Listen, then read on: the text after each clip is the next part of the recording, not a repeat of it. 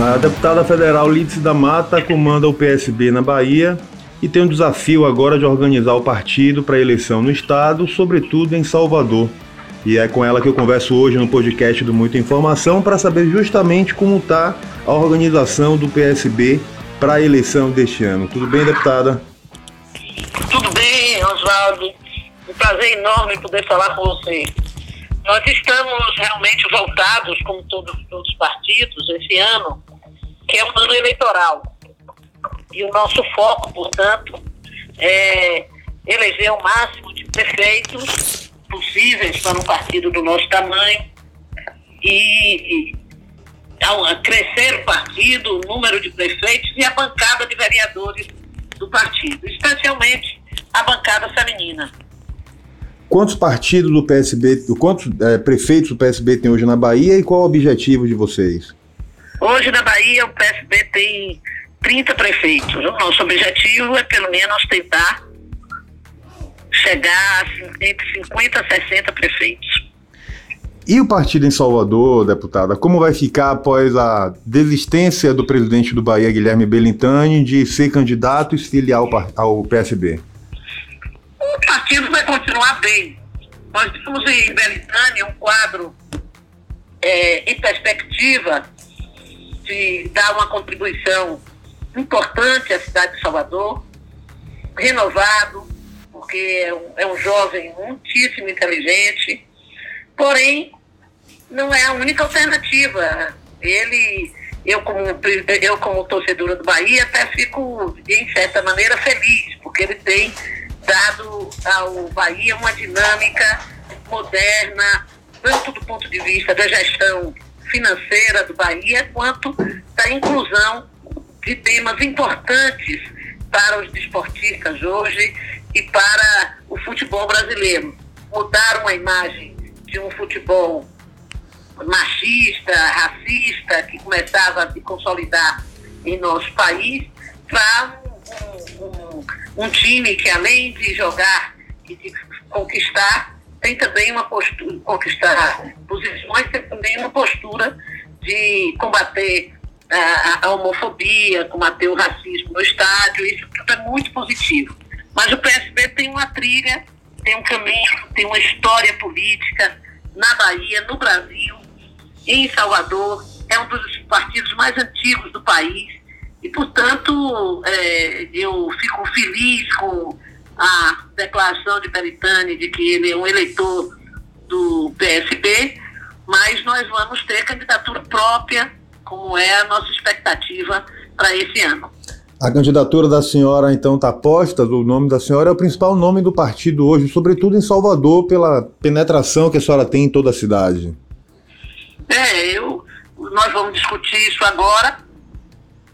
Há alguns companheiros que têm defendido que é hora de recolocar meu nome. E temos também um companheiro Silvio que tem se colocado como candidato, o partido vai discutir, mas sem dúvida nenhuma é aquilo que eu sempre afirmei, o partido terá uma candidatura. Não há hipótese, então, de Silvio ser colocado numa conjectura, numa aliança com outro partido, ou com nomes como o próprio Léo Prates, como foi ventilado na imprensa? Eu não, eu não, não vejo essa possibilidade. Léo Prates é um rapaz talentoso, mas está no campo político é, diferente do nosso.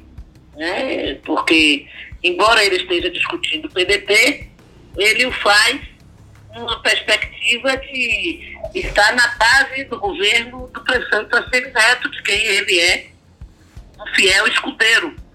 Então, eu acho que é muito difícil uma, uma, uma conjunção, uma equação, a resolução de uma atuação dessa. se ele viesse para a base do governo Bruno Costa, aí sim, talvez ele tivesse chance. Existe alguma possibilidade do PSB uh, ah, compor com outro partido da base do governador Rui Costa, o, o PCdoB, ou outro partido? Ou a... Nós estamos conversando, nós estamos iniciando essas conversas a partir de agora. Claro que quem pensa em ter candidatura própria pensa em agregar outros partidos, outras lideranças. Então, nós vamos conversar com todo mundo. Vamos conversar com o Isidório, vamos conversar com o Bacelar, vamos conversar com o PCdoB, vamos conversar com o PT, todo mundo. A partir de agora, a, a, a, a tarefa número um é conversar. A possibilidade do PSB, uh, ou melhor, como a senhora viu a previsão de anúncio de candidatura do prefeito Assemineto de indicar o candidato a vice Bruno Reis é um candidato forte na visão da senhora e vai exigir mais dos partidos da base do governador Rui Costa? Ainda não é, ainda não é. Mas o prefeito tem uma máquina na mão e certamente tem muita chance. E agora ele está é, colocado como a única alternativa dele ser ganhar a eleição. Porque eles têm muito pouco no Estado, então tem quase uma obrigação de ganhar a eleição. No entanto, não, não é uma eleição fácil. Ainda o prefeito, reconheço, tenha uma boa avaliação na cidade, não é uma eleição fácil. O governador Rui Costa, eu acho que é um eleitor tão forte quanto ele e principalmente é, há muitas áreas de insatisfação na cidade. De, é, questões que precisam ser melhor tratadas, como é o caso da saúde.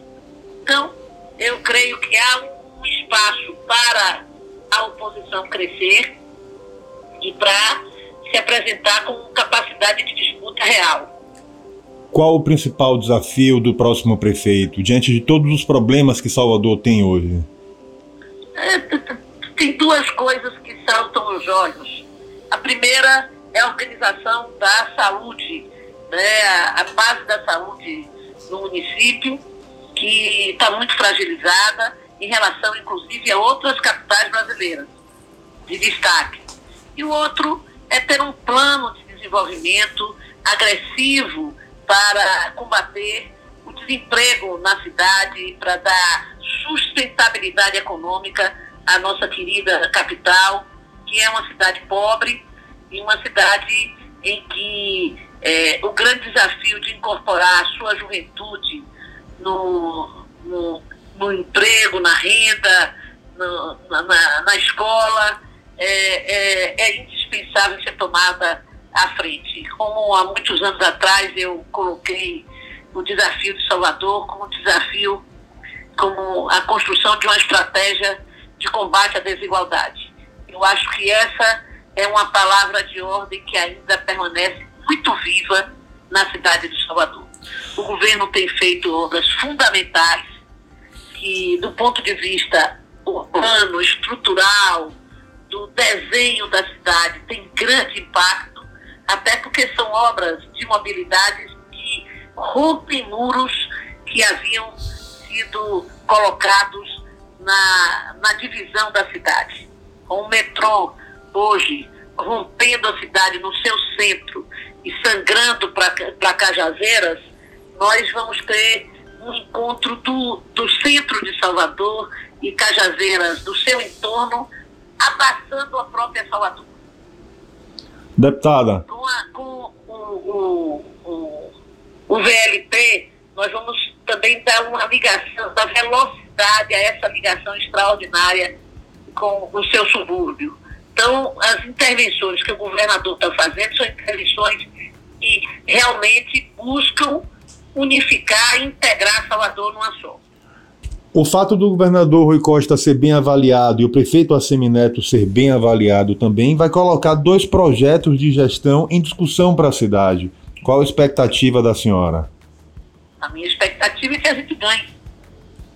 O governador tem feito uma gestão muito destacada no estado da Bahia e no Brasil. Então, com muita ousadia, com muita modernidade. E isso agora precisa contaminar Salvador também. Deputada, obrigado pelo papo, obrigado pelas informações. Um 2020 aí de muito sucesso, muito trabalho para a senhora e para o PSB. Grande 2020 para você também, Oswaldo.